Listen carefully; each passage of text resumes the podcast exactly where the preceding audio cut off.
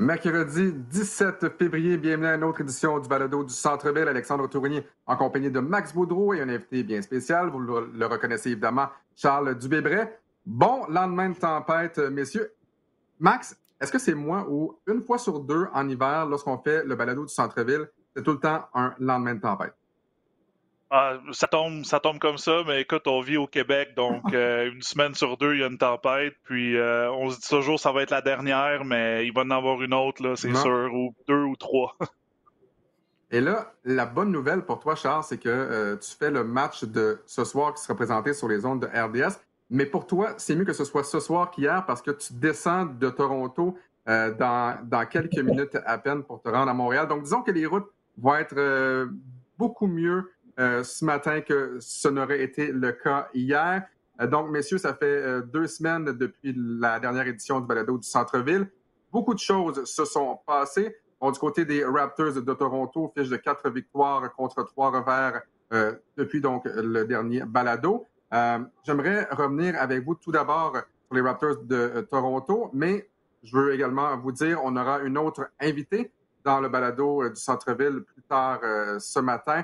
Élise Jobin, une physiothérapeute, une ancienne du Rougiard de l'Université Laval, euh, qui viendra nous parler de son application Pro Athlete. Il sera également question du Jazz de Utah et euh, des, euh, des, joueurs partants, du moins qui, devraient faire partie des formations partantes au match des étoiles. Donc voilà, parlons des Raptors de Toronto. tout le monde se souvient évidemment du match de dimanche, une défaite contre les Timberwolves du Minnesota. Et Max, je me souviens qu'il y a deux semaines, les Timberwolves étaient des zéros de Boudreau. Et là, voilà que les Raptors de Toronto se sont inclinés contre les Timberwolves. Là, c'était la panique.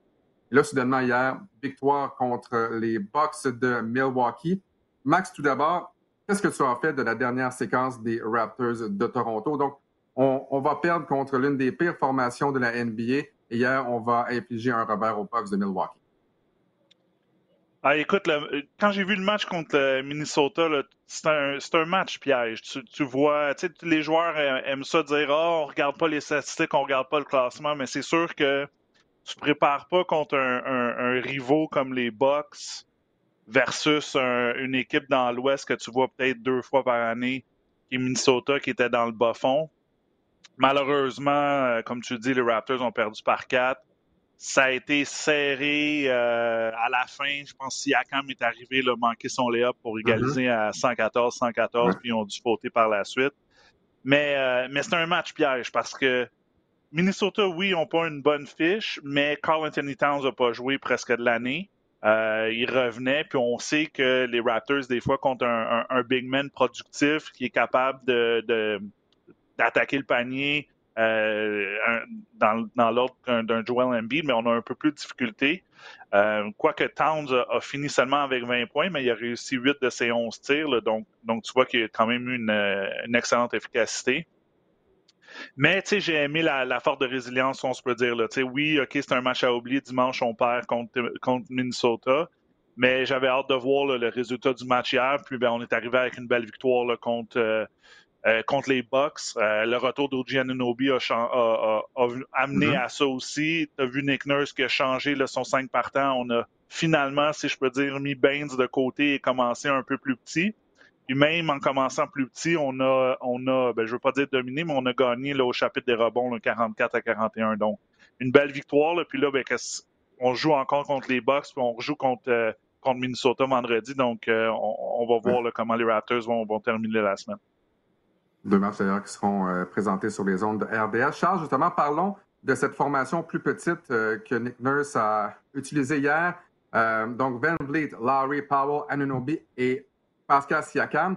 les Raptors de Toronto ont connu vraiment un bon début de match, un bon premier quart. Ça s'est gâté par la suite. Lorsqu'on met tous nos œufs dans le même panier, entre guillemets, à l'attaque, parce qu'on s'entend que Baines ne donne pas grand-chose, qu'est-ce que ça implique sur la deuxième unité? Est-ce que c'est là le problème pour Nick Nurse en utilisant une formation plus petite?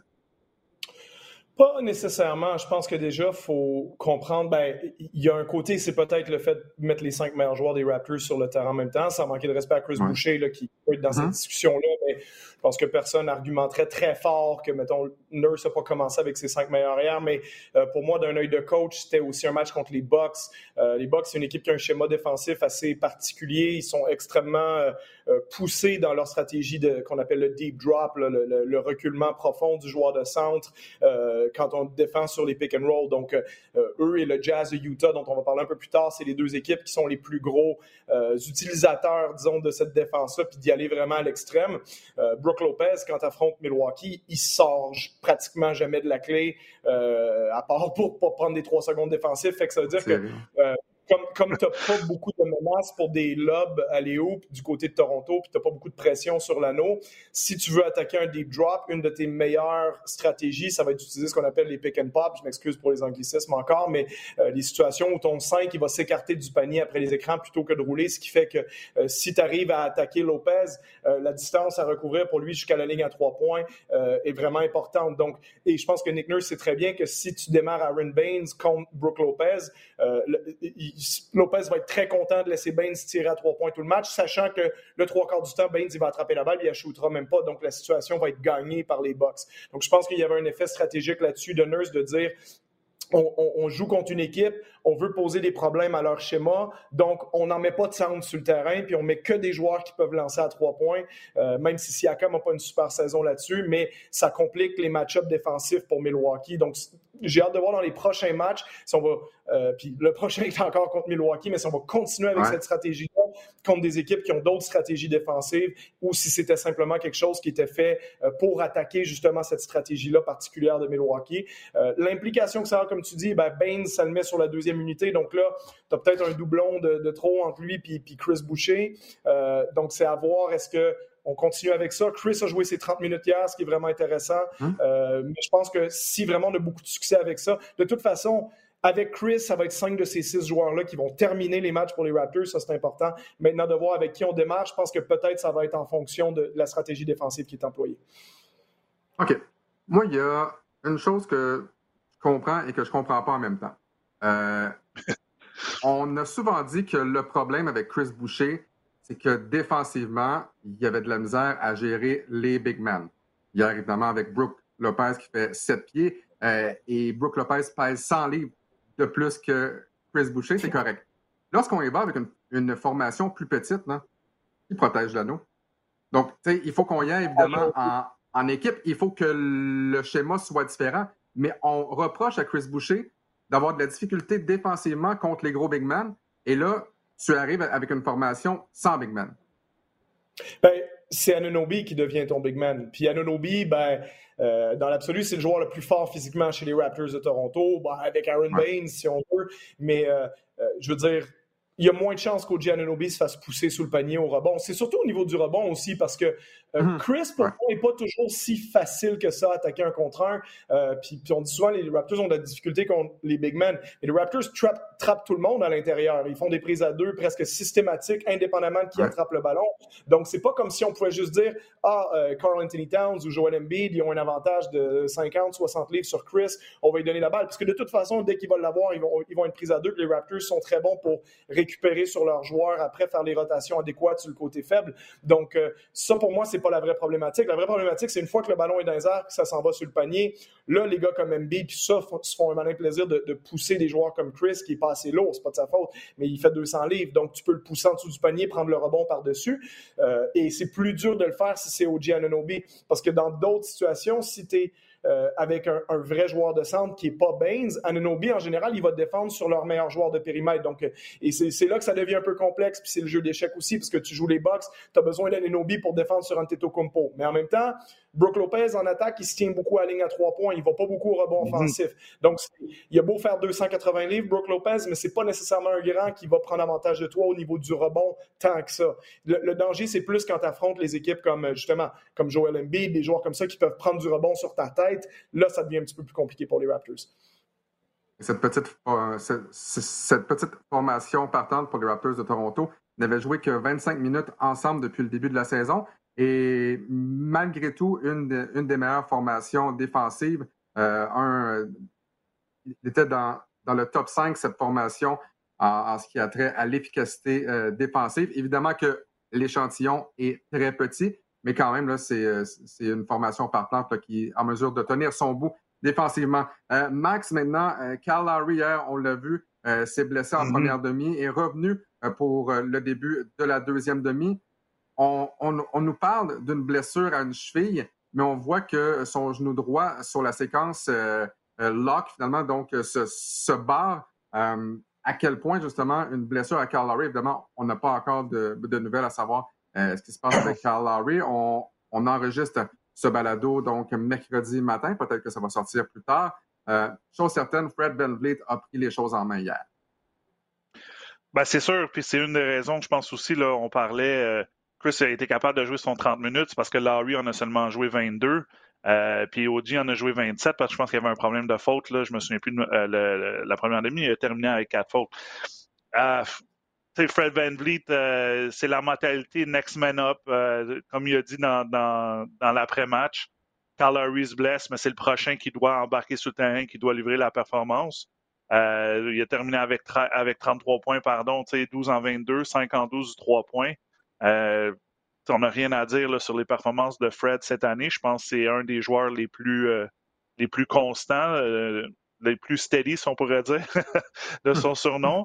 Mais euh, si je reviens au point à Charles, c'est ça, c'est que tu mets un Chris Boucher, mais tu regardes les statistiques dans fin de match, les Bucks ont seulement cinq rebonds offensifs, puis Brooke Lopez en a juste un. Fait la nouvelle réalité de la NBA, ou je dirais de certains joueurs, c'est que oui, tu en as qui sont euh, de plus gros gabarits, mais Brooke Lopez, après ses années à Brooklyn, il s'est tenu le, long de la ligne de trois points, là, puis il reste là, puis il attaque même pas pour aller chercher le rebond offensif. Donc, est-ce que, est-ce que cet alignement-là va rester pour le prochain match? Ben, je crois que la, blessure de Larry va le dicter, si oui ou non. Euh, mais je serais pas surpris peut-être de voir Chris euh, commencer le prochain match, vu qu'on a eu une, une bonne constance, là, puis un, bon résultat contre les Bucks. Bon, puisqu'on parle euh, de la position de centre, là, il y a énormément de rumeurs dans les deux dernières semaines. Tout d'abord, Carl Lowry a mis sa maison à vendre. Et là, à Toronto, oh, c'était la panique. Carl Lowry, Carl Lowry, sa maison est à vendre, sa maison est à vendre. Oui, mais c'est le marché, Alex, c'est le temps de vendre. Ben, c'est ça. Ouais, ouais. exact. Et Max Boudreau, qui a acheté récemment et vendu sa maison aussi, je pense. Ben, j'ai pas acheté celle-là de Carl Lowry, là, mais euh, on n'a pas le même budget, ah. mais oui, le marché est bon. Fait que je comprends pourquoi Carl euh, veut vendre sa maison. Mais c'est sûr que la machine à rumeurs a parti là, aussitôt que Kid a posté ça. Euh, mais pour l'instant, là, on est 17 février et Carl Lowry est encore dans l'uniforme des Raptors. Mais disons qu'on se mette tous ensemble. Donc, tu sais, Max, Charles, William, Mathieu, Peter surtout. Euh, si on se met tous ensemble, peut-être qu'on peut, peut-être qu'on peut acheter la maison de Calgary à Toronto. Pourquoi pas? On peut acheter une salle de bain, quelque chose comme ça. Ouais, c'est ça. Ah, peut-être deux. Euh, bon, chose, chose certaine, et Charles, tu nous en as parlé il y a un mois, je pense. Qu'est-ce qu'on fait avec les Raptors de Toronto? Est-ce qu'on échange Calgary? Euh, et là, évidemment, que la machine à rumeurs s'est emballée. Non seulement ça, Là, il y a le nom de Andrew Drummond qui a fait son apparition à côté de celui des Raptors de Toronto. Drummond qui gagne 28 millions par année. Donc, il y a bien des gens qui ont fait 1 plus 1. Kyle Lowry, Andrew Drummond, on a de la difficulté euh, au rebond du côté des Raptors de Toronto, l'une des pires formations à ce chapitre. Donc, est-ce que c'est pas le temps, justement, d'aller euh, chercher un Drummond en retour de Kyle Lowry ou autre? Pour vous, et je sais qu'il y a des journalistes qui disent non, non, ça n'arrivera pas. Drummond ne viendra pas à Toronto. Parfait, ils ont le droit de croire ce qu'ils veulent. Mais pour les fins du balado, vous, est-ce que vous y croyez? Est-ce que vous aimeriez voir Drummond dans l'uniforme des Raptors de Toronto? Est-ce que c'est la transaction à faire euh, ou c'est un coup d'épée dans l'eau compte tenu, bon, est-ce que même avec Andrew Drummond, les Raptors deviennent favoris dans l'Est? Je pense pas. Mais pour vous, est-ce que euh, Andrew Drummond à Toronto, ça fait du sens? Max, tout d'abord. Je vais répondre vite, puis on dirait qu'on se parle toujours des rumeurs d'échange quand c'est nous trois là, sur le balado. On parlait la dernière fois de, de James Harden, que moi, je voulais pas je voulais pas le toucher, puis que Charles disait ben, il fallait peut-être faire quelque chose à Toronto. Et je vais aller dans ce sens-là que oui, euh, moi, je ferais quelque chose parce que j'aimerais avoir un genre de Andrew Drummond dans notre équipe. En ce moment, Toronto, là, sont septième dans l'Est, mais ils jouent pour. Euh, pardon, ils ont 13 victoires, 15 défaites. Donc, ils jouent même pas pour 500. Ils sont déjà dans les séries. C'est sûr que si tu veux que les Raptors restent une bonne petite équipe, comme on dit, le 43-45 victoires, ben, tu fais rien. Puis là, ben, les gens vont commencer à cette année parce qu'on a goûté à la gloire il n'y a, pas plus loin que deux ans. Je pense que c'est le temps d'essayer de, de, de, faire un petit tweak, de, faire un électrochoc. Chez Country Drummond coûte cher, c'est sa dernière année de contrat. Euh, mais écoute, je vais, je vais, finir ça juste vite, vite. Il est, allé, il est parti de Détroit, il est allé à Cleveland. Ben écoute, pourquoi pas rester à Toronto? Je pense qu'il aime le froid, il aime l'hiver. Fait que juste pour ça, il serait correct à Toronto. Je pense qu'il y aurait plus de fun que Détroit et Cleveland.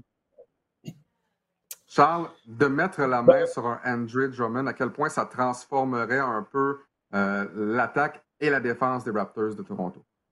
Ben, tu, réglerais certains problèmes, les problèmes de, de poids et de rebond. Il ne faut pas sous-estimer le fait que euh, dans les 40 dernières années, euh, si tu prends les 16 meilleures saisons au rebond qui ont été faites en termes de, pourcentage de rebond pris, ce qui est la stats la, plus euh, parlante, Andrew Drummond a 6 des 16 meilleures saisons et Dennis Rodman en a 6. Donc, c'est un des deux meilleurs rebondeurs des 40 dernières années. Donc, quand tu as un problème de rebond défensif, tu peux difficilement trouver mieux que lui pour régler ça. Après, il y a beaucoup de gens qui disent c'est un peu des calories vides. Drummond, c'est un joueur qui, depuis des années, fait 18 points, 15 rebonds dans la défaite de son équipe, puis que ça impacte pas beaucoup, mais il reste que, un peu comme Max le disait, les Raptors, la vraie question derrière tout ça, c'est pas nécessairement juste Drummond, c'est est-ce qu'on fait statu quo, statu quo, statu quo pendant des années? Euh, qu'est-ce que l'équipe qu'on a vaut réellement? Je veux dire, on joue dans une conférence de l'Est qui est faible, euh, puis on n'est même pas pour 500. Bon, il y a un peu de malchance là-dedans, mais il reste que euh, on voit très bien quand on regarde les Raptors jouer qu'on les imagine difficilement passer plus qu'une ronde en série. Même déjà, si on se rend en deuxième ronde, ça serait probablement euh, assez bon avec l'effectif qu'on a actuellement. Euh, Drummond, ben, il coûte 28 millions, mais ça, c'est jusqu'à la fin de l'année parce qu'à partir de l'année prochaine, il est agent libre cet été. Euh, il ne commandera pas un salaire comme ça. Personne ne va lui offrir ça. Donc, ça se pourrait que son salaire diminue à peu près à 15. L'intérêt dans tout ça mm-hmm. pour les Raptors, c'est que bon, il y, a, il y a deux échanges, puis c'est comme ça qu'il faut le considérer. Est-ce qu'on considère l'échange de Larry, donc straight up, comme on dit, Larry pour Drummond, les salaires match. Euh, ça fonctionne selon les règles. C'est deux joueurs qui deviennent agents libres à la fin de l'année. Je suis pas sûr que Cleveland veut vraiment Larry, mais peut-être ça peut se faire dans un échange à trois. Drummond vient à Toronto, Larry va quelque part, puis il y a une équipe qui envoie quelque chose euh, à Cleveland. Ça, c'est une possibilité. Mais moi, l'intérêt que j'y vois, c'est que ce que les gens savent pas, c'est que Larry, quand il va devenir agent libre cet été, il compte sur la masse salariale des Raptors pour plus de 40 millions pour l'année prochaine, tant que les Raptors ne renoncent pas à ce qu'on appelle les bird rights, c'est-à-dire les droits Larry Bird sur son contrat. C'est-à-dire que concrètement, on dit les Raptors, ils ont plein d'espace dans le cap salarial, peuvent signer quelqu'un cet. Ils peuvent, s'ils renoncent à Larry, s'ils ne renoncent pas, ils n'ont pas l'argent pour signer personne. À partir du moment où ils renoncent aux bird rights qu'ils ont sur Larry, là, ils peuvent juste offrir à Larry la même chose que les autres équipes, c'est-à-dire l'exception de mi-niveau à 9,5 millions. Et là, c'est loin d'être sûr que Larry resterait. Donc ça, il faut le comprendre. C'est que j'ai entendu plein de monde qui disent faut garder Larry, faut garder Larry. Mais si tu gardes Larry en, en lui donnant 20 millions, tu peux signer personne d'autre. Alors, si tu arrives à faire un échange où tu gardes Larry et tu vas chercher Drummond, tu obtiens les bird rights sur Drummond pour l'été prochain. Qui veut dire que oui, peut-être va falloir que tu te départisses de Powell, bon, de Baines. Il y a peut-être un morceau là-dedans que tu voudrais pas trop donner, mais tu obtiens Drummond. Et là, l'été prochain, tu peux re-signer Drummond et re-signer Larry. Donc ça, c'est une nuance importante à comprendre. Là, ton, ton 5 de départ de l'année prochaine, ça pourrait être, par exemple, Van Vliet, Larry, Siakam, Anunobi et euh, Drummond. Ça, je trouve ça intéressant de penser à cet aspect-là, d'aller chercher Drummond maintenant plutôt que d'attendre à la période des agents libres parce qu'on sait que ça pourrait être un joueur que les Raptors cibleraient cet été. Mais n'oubliez pas une chose, tout le monde doit le comprendre, si on attaque Andrew Drummond sur le marché des agents libres, ça veut dire qu'on renonce à Larry. Alors que si on arrive à faire un échange, on n'est pas obligé de faire ça et ça, je pense que ça joue beaucoup dans la balance. Évidemment que tu ne veux pas aller faire un trou non plus dans ta formation. Donc, en ajoutant un Drummond, mais euh, si tu enlèves un Larry, est-ce que tu es plus avancé? Je pense pas. Euh, et l'impact que ça fait sur ta deuxième unité aussi, si tu te débarrasses d'un gars comme Powell. Bon, euh, évidemment, pour, pour cette année, c'est un, un gros casse-tête pour les Raptors, mais c'est un, un 5 partant très alléchant pour l'an prochain. messieurs, parce que le temps file énormément, c'est aujourd'hui qu'on va, ben, en fait, hier, le vote se terminait pour, euh, pour les partants au match des étoiles. Match des étoiles, si tout va bien, va avoir lieu le 7 mars prochain à Atlanta. Euh, la mairesse, d'ailleurs, à Atlanta, Keisha Lance Bottoms, a dit, écoutez, là, c'est pas le temps de venir à Atlanta pour festoyer euh, en raison du match des étoiles. C'est un événement qui a été fait pour la télé. Ne vous déplacez pas à Atlanta. Euh, on sait évidemment que LeBron James n'est pas très content de la tenue du match des étoiles. Et là, on a appris plus tôt ben, cette, semaine, en fait, la semaine dernière, que le concours de dunk va avoir lieu, tout comme le, concours de tir à trois points, le concours d'habileté également. Euh, le concours de dunk sera donc à la mi-temps. Les deux autres concours se, dérouleront avant le match des étoiles. Est-ce que vous êtes pour la présentation du match des étoiles et d'avoir un concours d'habilité avant et à la demi du match? Est-ce que ça enlève un peu de, saveur à cette fin de semaine-là, en fait, même à cette journée-là? Ben, moi, je, je vois dans les lignes que LeBron dit, là, je pense que c'est un peu trop poussé, là, surtout cette année. on s'entend que le match des étoiles, c'est c'est un happening, c'est un week-end des mm-hmm. étoiles. On l'a eu, là, Charles, je ne sais pas si c'était à Toronto là, quand il y a eu le match, euh, puis il faisait, je pense, moins 50. Mais tu n'as pas juste le match le samedi, tu as le vendredi aussi, tu as le match des célébrités, puis toute la semaine, tu as des. des euh, tout le monde vient euh, dans la ville, tu as des parties dans les clubs, tu as tout ça. Donc, il y a beaucoup d'argent de retombées économiques qui se font avec ça. Là, en ce moment, euh, tu aurais un match à Atlanta, comme tu dis, c'est une journée. Euh, la mairesse ne veut pas personne vienne, donc on s'entend qu'il n'y a personne dans les estrades. Puis le, seul fait qu'on veut faire ce match d'étoiles-là, c'est qu'on dit ah, c'est un, événement pour la télé. Mais personnellement, avec la COVID et tout ça, moi, je le passerais cette année. J'en ferais pas. Euh, J'ai hâte d'entendre Charles de, son, opinion là-dessus, mais je pense que c'est un petit peu, c'est un petit peu trop poussé. Là. On vient d'avoir des cas des joueurs des Spurs encore euh, hier. Là, les matchs ont dû être cancellés. Il y a quatre, joueurs qui ont testé positif. Il me semble que c'est pas le temps d'avoir un match des étoiles où tu vas avoir des joueurs d'un peu tout le monde qui vont arriver, qui vont être dans la, dans la même bulle, je te dirais, à mm-hmm. Atlanta pour, euh, pour une journée. Je pense que c'est un petit peu trop poussé là, euh, de la Ligue de vouloir absolument faire un match là, pour, pour les partisans, mais il n'y aura aucun partisan là, sur place. c'est juste une question d'argent en réalité. Moi, j'ai pas beaucoup d'opinion là-dessus parce que ça revient un peu comme la saison. Est-ce, que c'est une bonne chose qu'il y ait une saison? Ben, en tant qu'amateur de basket, oui, euh, mais on sait que ça n'a pas beaucoup de sens de faire des saisons de sport en ce moment on, le voit très bien en regardant la télé que ça n'a pas la même saveur quand il n'y a, pas de, a pas de supporters dans les estrades. Donc, euh, je pense que euh, en bout de ligne, c'est toutes les façons que l'NBA peut sauver de l'argent, ils vont le faire. Donc, un match des étoiles, ça représente combien de millions, de dizaines de millions en termes de retombées économiques, simplement télévisuelles, euh, avec les, commanditaires, etc. Donc, c'est la seule raison pourquoi il y en a un. Puisqu'autrement, on pourrait juste faire les sélections pour le match des étoiles puis pas le jouer. Comme ça, les joueurs, ils peuvent, sur leur carrière, dire j'ai été sélectionné tant de fois. Mais la raison pourquoi on va le jouer, ben, simplement pour le, plaisir des amateurs, comme on le fait pour la saison aussi. Mais eux, leur raison, c'est pour sauver leur salaire puis sauver le plus d'argent possible. Donc, ça revient dans la même catégorie. Moi, je n'ai pas une opinion très forte sur le match des étoiles en lui-même, en réalité. J'ai hâte de voir également quelles seront les, formations partantes de part et d'autre. Donc, comme je, le rappelle, le vote qui a pris fin hier, le 16 février, donc les formations euh, qui devraient être annoncées euh, sous peu. Euh, Charles, si au début de la saison, je t'avais demandé quelle sera la meilleure formation, la formation avec la meilleure fiche, alors qu'on approche de la trentaine de matchs disputés par équipe, je suis pas certain qu'il y a bien des gens qui répondraient le Jazz. Et pourtant, le Jazz est sur une séquence exceptionnelle. 25 victoires, 23 euh, victoires contre 5 revers.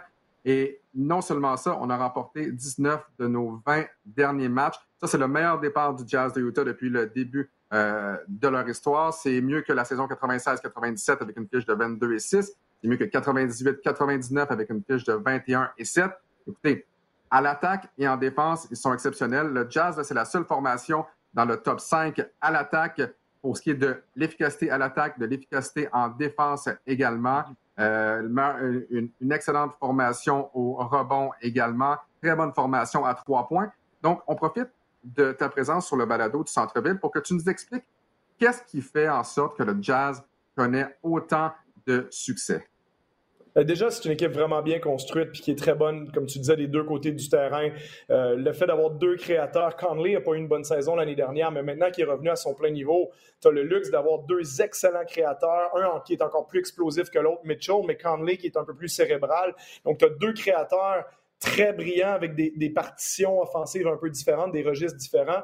Autour de ça, tu as des très, très bons shooters à trois points comme Bogdanovich, comme Joe Ingles. Mm-hmm. Tu as la présence d'un sixième homme explosif comme, comme Clarkson. Et on sait que cette mm. équipe-là est toujours basée autour d'une présence défensive importante comme Gobert. Donc, euh, puis Gobert, c'est pas juste une présence défensive, c'est aussi quelqu'un qui shoot à très haut pourcentage, très efficace en attaque parce que pose des écrans, propose une menace verticale en allant au panier. Donc, le fait que Gobert soit tellement grand, tellement à dunker les alley ça fait en sorte que la défense doit euh, refermer un peu plus, puis là, ça libère les, shooters à trois points. Ou alors, tu ne veux pas laisser Gobert tout seul, puis tu es obligé de laisser Conley puis Mitchell attaquer. Donc, euh, euh, je les trouve vraiment intéressants à regarder pour n'importe qui qui prend le temps de le faire.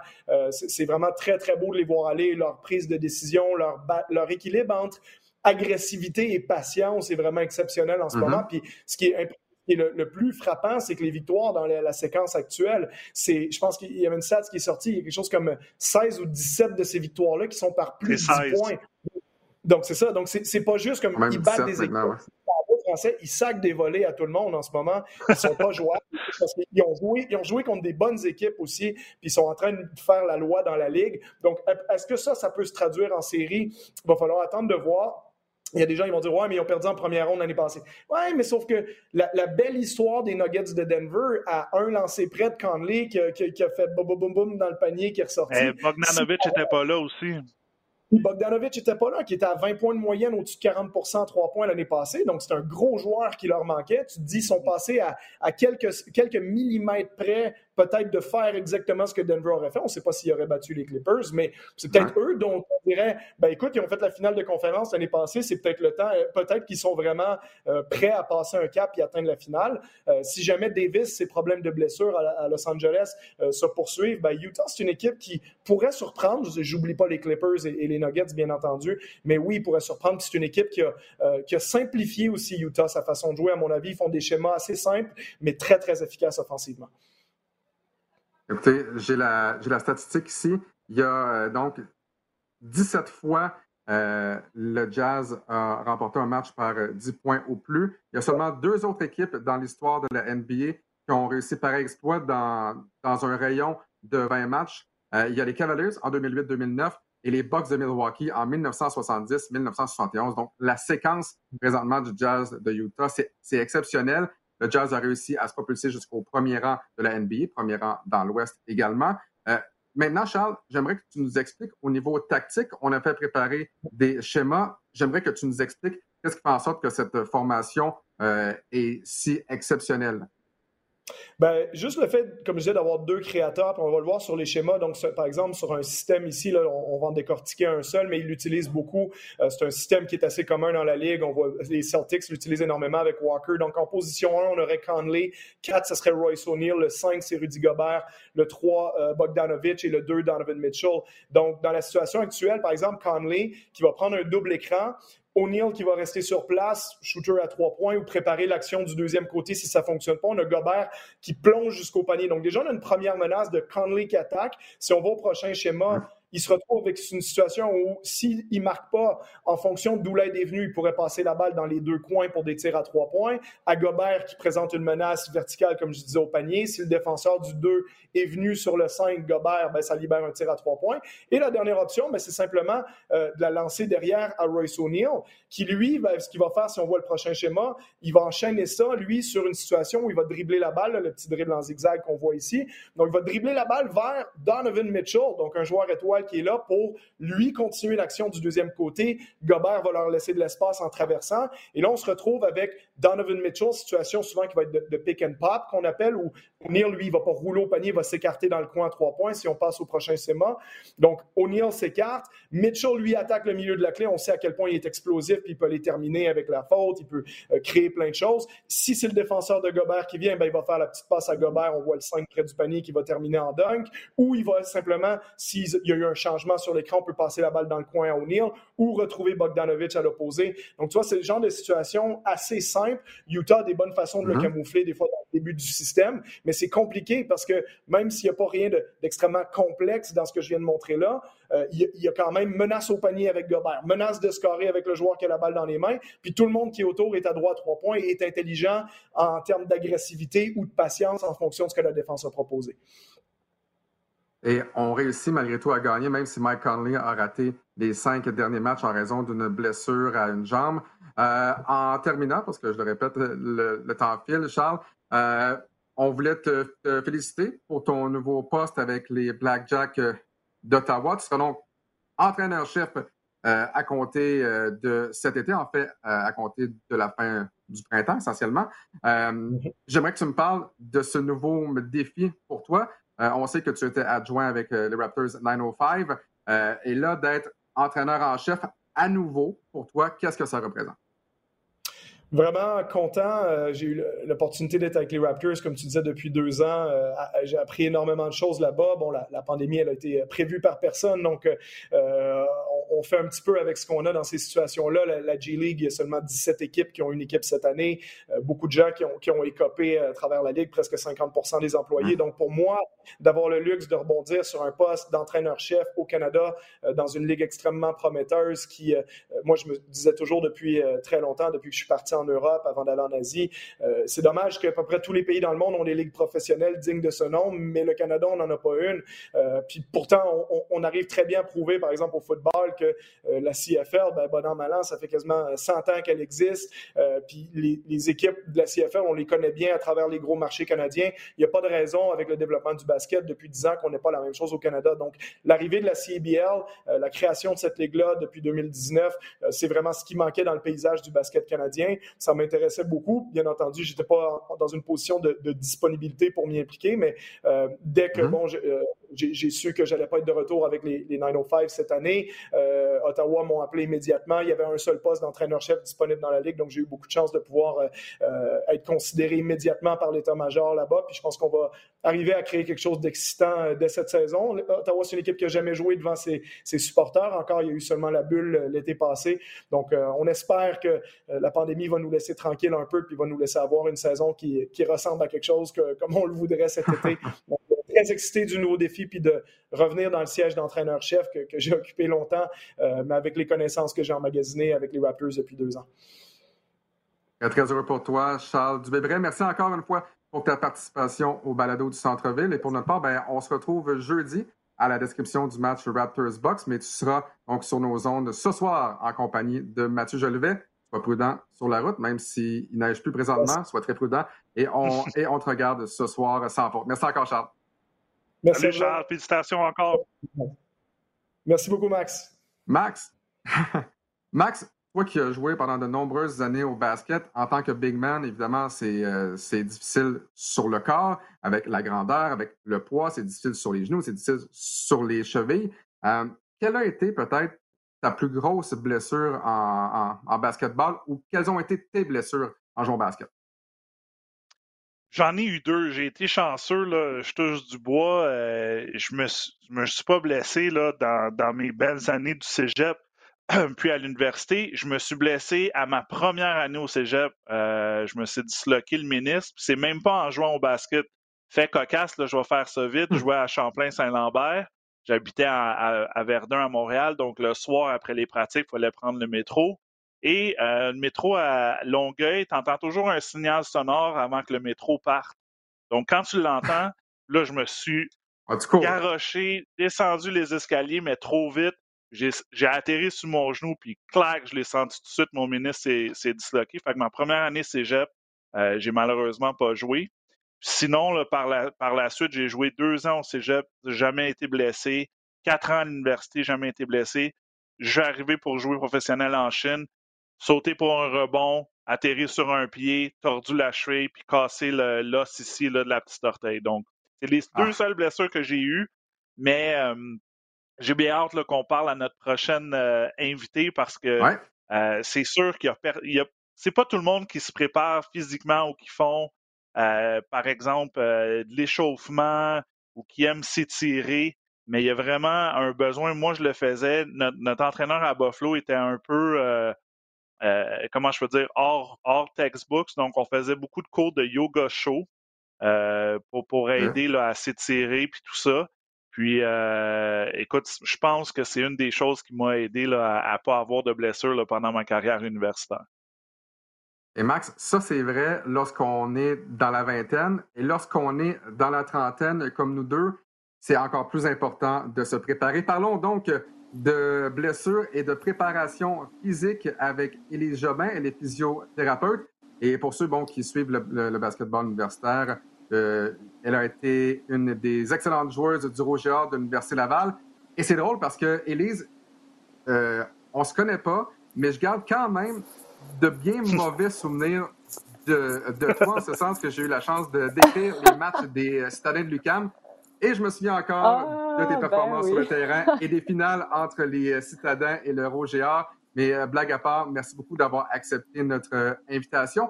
Euh, tu es là ce matin pour nous parler d'une application qui s'appelle Pro Athlete. pour les gens à la maison, bon, qui, ne, qui entendent parler de Pro Athlete pour la première fois, est-ce que tu peux nous dire en quoi ça consiste? Oui, fait que pro, dans le fond, pro athlete, c'est aussi pro athlète. Je trouvais que c'était un, bon titre, disons, pour euh, qu'il dans les deux euh, dans les deux langues. Pro athlète, dans le fond, c'est une application que j'ai créée qui vise vraiment la santé et la performance pour les athlètes. Fait en gros, c'est un programme de prévention de blessures qu'on va probablement euh, aborder un petit peu par la suite. Euh, fait que ça, ça contient dans le fond des échauffements, comme Max était en train de parler, que c'est super important de s'échauffer avant chaque pratique au match. Après ça, il y a tout plein d'exercices. C'est des exercices surtout préventifs qui vont viser la prévention des, euh, blessures les plus fréquentes qu'on retrouve au basket. Fait qu'on parlait d'entorse de cheville, d'entorse de genou, euh, douleur au genou, etc. Ça va aller viser beaucoup ces blessures-là. Puis, euh, il y a la portion éducation aussi. Chaque mouvement est bien décrit, comment bien faire le mouvement, les points techniques aussi à respecter pour que l'athlète fasse bien les mouvements de base aussi. Puis, ça ressemble à ça. Après ça, il y a un petit côté performance qui va être euh, ajouté euh, dès cet été. Fait que je vais aller, euh, avec la collaboration de préparateurs physiques et kinésiologues, on va aller rajouter une section complète de musculation là, qui va avoir une musculation hors saison, pré-saison, pendant la saison aussi. Fait que ça va vraiment être une application qui vise la santé, la prévention des blessures et la performance, puis c'est spécifique pour les athlètes de basket. Euh, qu'est-ce qui t'a poussé justement à, te lancer dans, une application aussi? Parce que tu aurais très, bien pu faire simplement un programme, mais tu as voulu bâtir cette application-là. Euh, pourquoi avoir choisi cette route-là? Ben, c'est sûr qu'au début, tu sais, je voyais ça gros, euh, l'application. Puis ça, c'est quand euh, j'ai travaillé avec l'équipe canadienne junior de basket comme physio. Mmh. Euh, on faisait déjà, ils m'avaient formé dans le fond pour être capable de prendre en charge un peu le côté prévention euh, pour les athlètes. Fait que comme physio, on est beaucoup axé sur la réadaptation de blessures, mais on a aussi un rôle dans la prévention. Puis j'ai vraiment adoré ce rôle-là. Puis euh, c'était quelque chose qui était offert, disons, aux athlètes plus élites de haut niveau qui avaient ces ressources-là.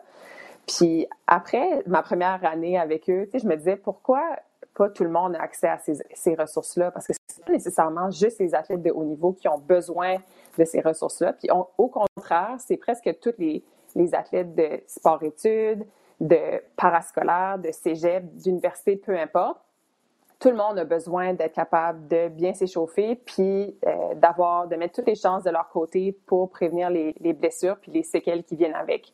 Fait que, qu'au début, j'ai commencé par euh, jaser des conférences, euh, des choses comme ça. Je remettais une feuille avec un échauffement typique à faire pour que, tu pour, disons, avec visée préventive, mais mm-hmm je me disais moi-même, même quand j'étais à Laval, on faisait un échauffement toute l'année, puis on était tellement tannés à la fin de l'année de faire tout le temps la même chose. on était vraiment ah oui, tannés. Ça, vrai. Ben oui, puis tu sais, après, tu t'appliques beaucoup moins dans tes mouvements, tu sais, ça, ça devient comme une, une habitude finalement. Fait que dans ma tête, je me disais, faut qu'il y ait un moyen qu'il y ait une variété, qu'il y ait euh, du contenu autant pour des plus débutants que des plus avancés. Euh, fait c'est là que j'ai pensé à, la plateforme d'application qui était vraiment accessible euh, pour tout le monde. C'est tout le monde qui a un cellulaire euh, a accès à des applications mobiles. Puis aussi, ben, ça peut être local, mais ça peut être national, ça peut aller partout dans le monde, finalement, une application. Fait que je me disais que c'était le, meilleur moyen d'aller viser le plus de gens possible pour être capable de faire une différence à ce niveau-là. Mm. Euh, Élise, en, tant que, physio, euh, quelle sorte de blessure tu vois le plus souvent aux, joueurs de basket? Je pense que tu disais là, en torse à la cheville ou au genou, mais est-ce que c'est ces deux-là ou il y a d'autres choses que tu vois là, qui viennent là, euh, de façon récurrente année après année, surtout dans, le sport du basket, que ça soit du côté masculin ou féminin?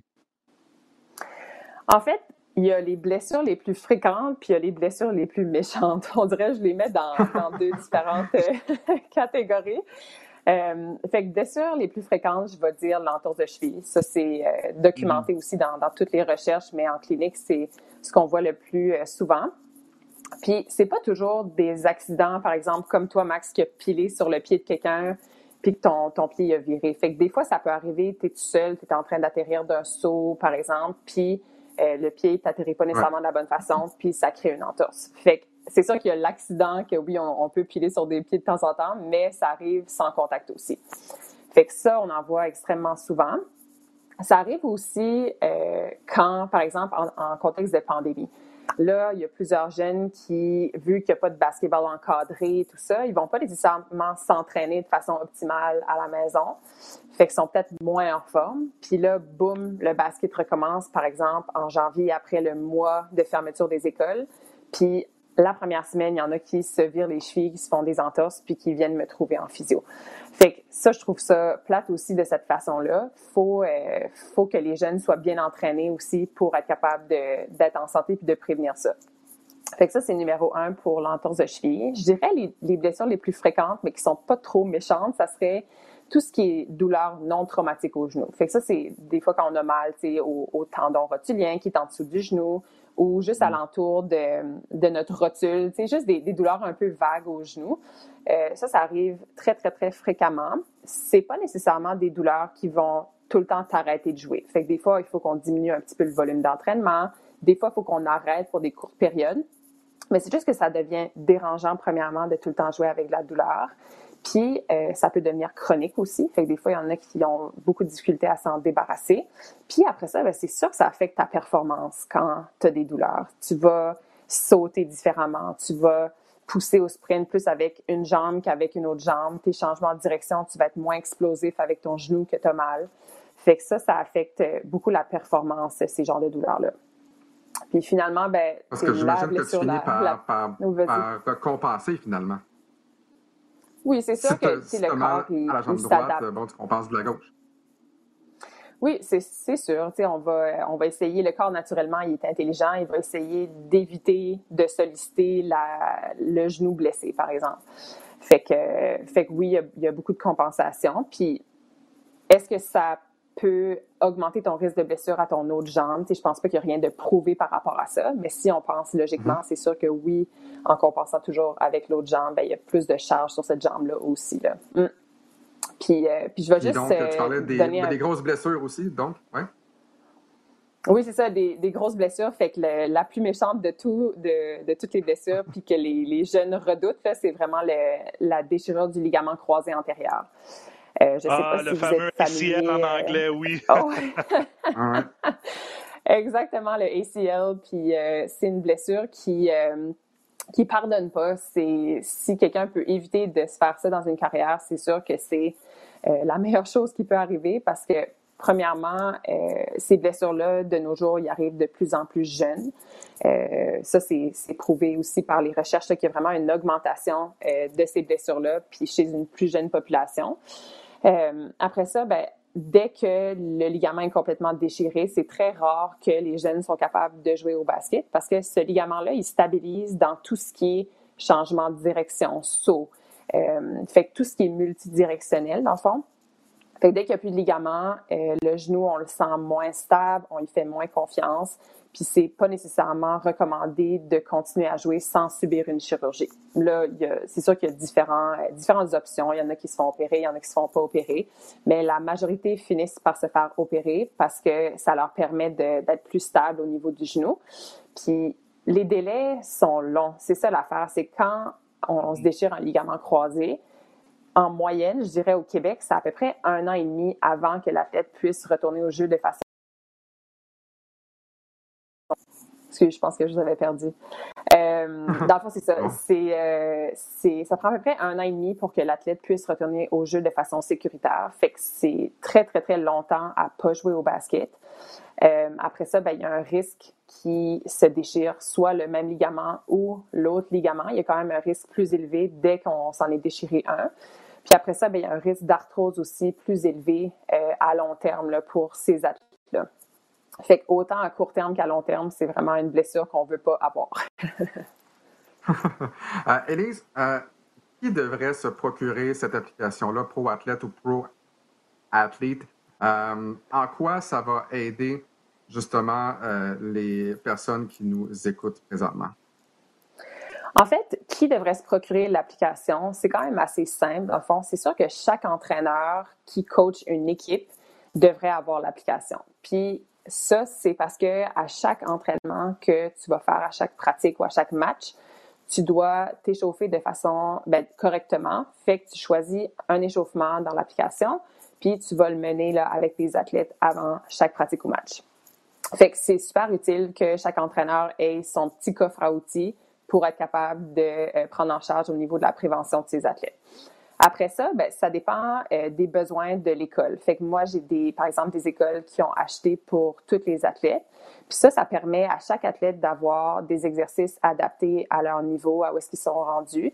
Fait que c'est comme plus personnalisé quand chacun des athlètes a aussi euh, son application. Mm-hmm. Puis pour ce qui est des entraîneurs, c'est ils peuvent aussi euh, donner la tâche aux athlètes de mener leurs propres échauffements.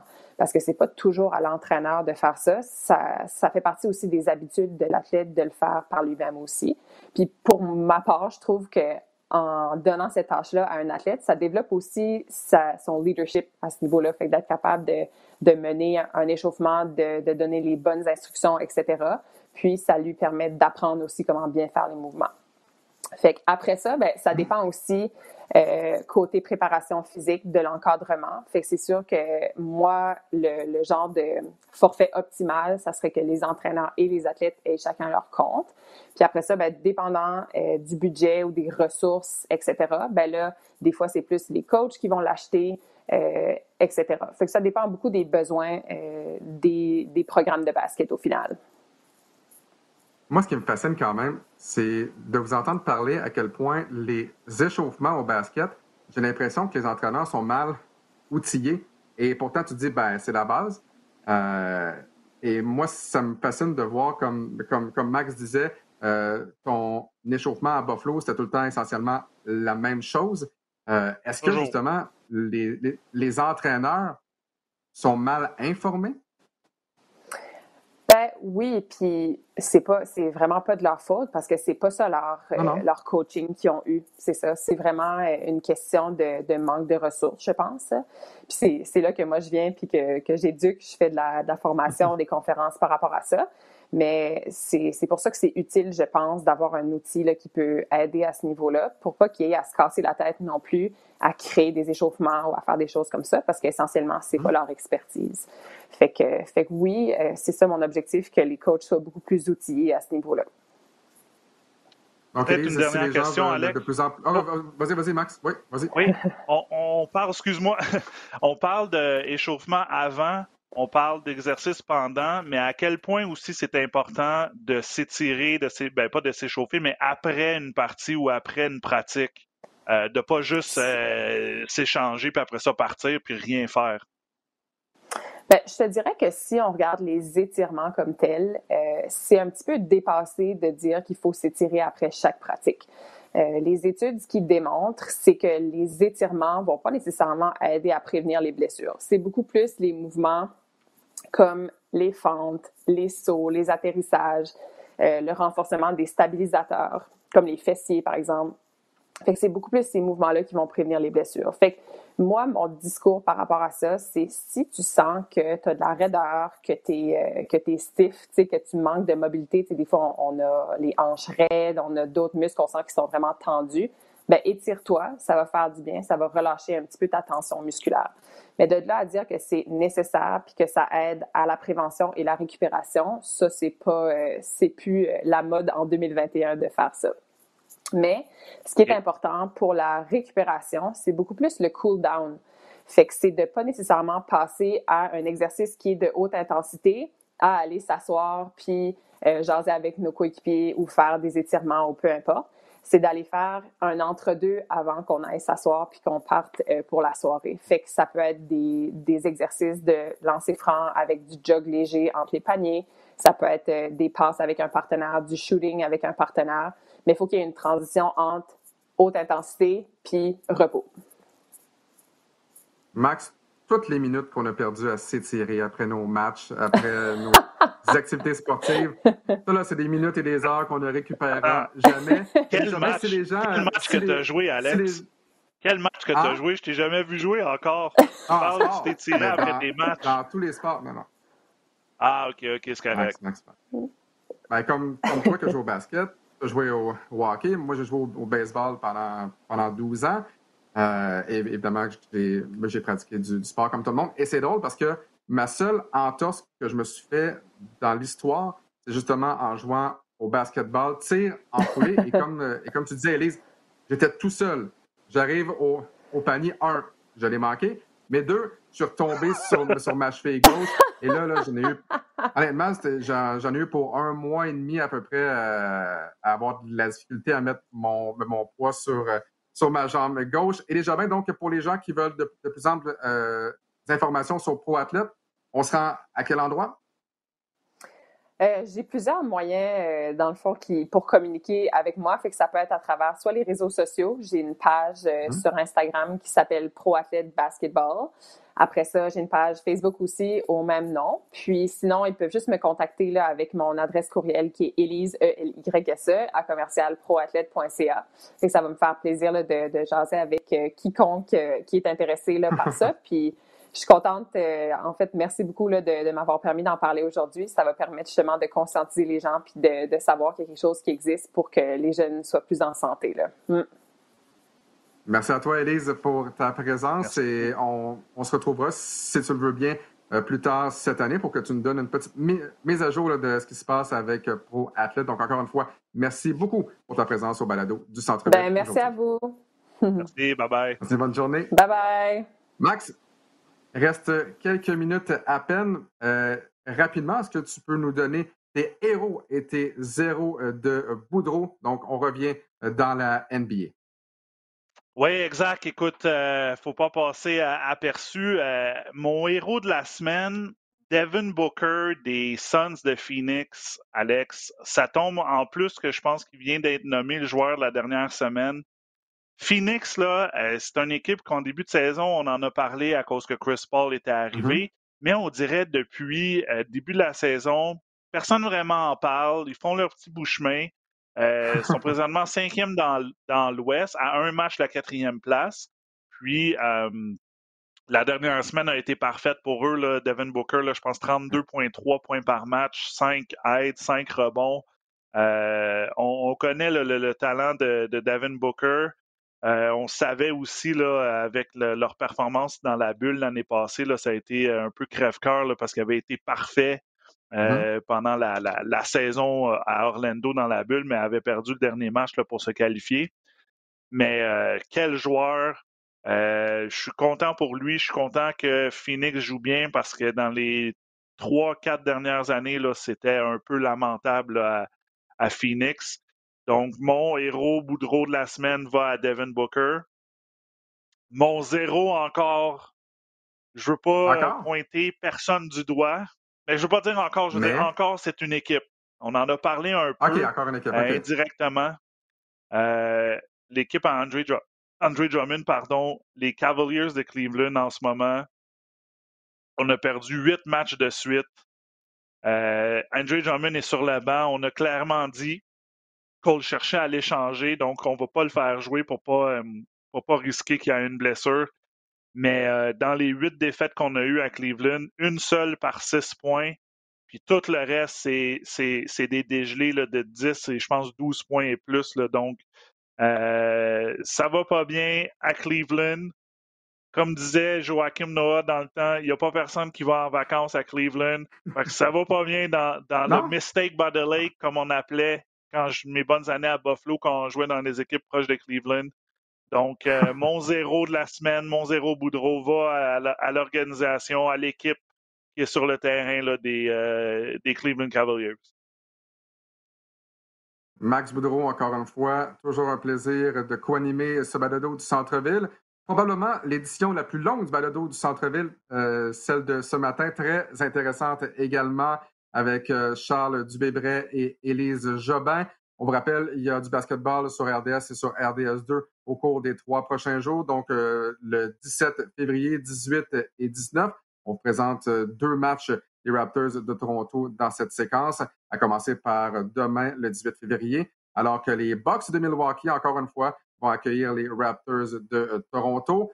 Donc, Max, pour notre part, on se retrouve le 3 mars prochain, au lendemain, et oui, au lendemain de ma fête, de mon 37e anniversaire. J'attends le gâteau et les chandelles. J'espère que ça me prépare une surprise pour ma fête. Right? Ben, c'est sûr, c'est sûr, mais je t'achèterai pas ah, une paire de souliers vu que tu en as déjà. Donc, euh, je vais faire un petit quelque chose, puis on va célébrer ça sur, euh, au début du prochain podcast. C'est sûr qu'on ne manquera pas de sujets. La NBA a toujours des sujets jour après jour. On va peut-être aussi parler un peu euh, le March Madness qui s'en vient. Donc, mm-hmm. très hâte de vous revoir dans deux semaines. Et on parlera évidemment des formations qui devraient être complètes à ce moment-là pour le match des étoiles qui sera disputé euh, le week-end suivant. Donc, très, très hâte de vous retrouver le 3 mars prochain pour une autre édition du Balado du Centre-Ville. Alexandre Tourigny qui, pour Max Boudreau, Charles Dubébret et Élie Jobin, vous souhaite une très belle fin de journée. On se retrouve pour notre part dans deux semaines. Bye tout le monde.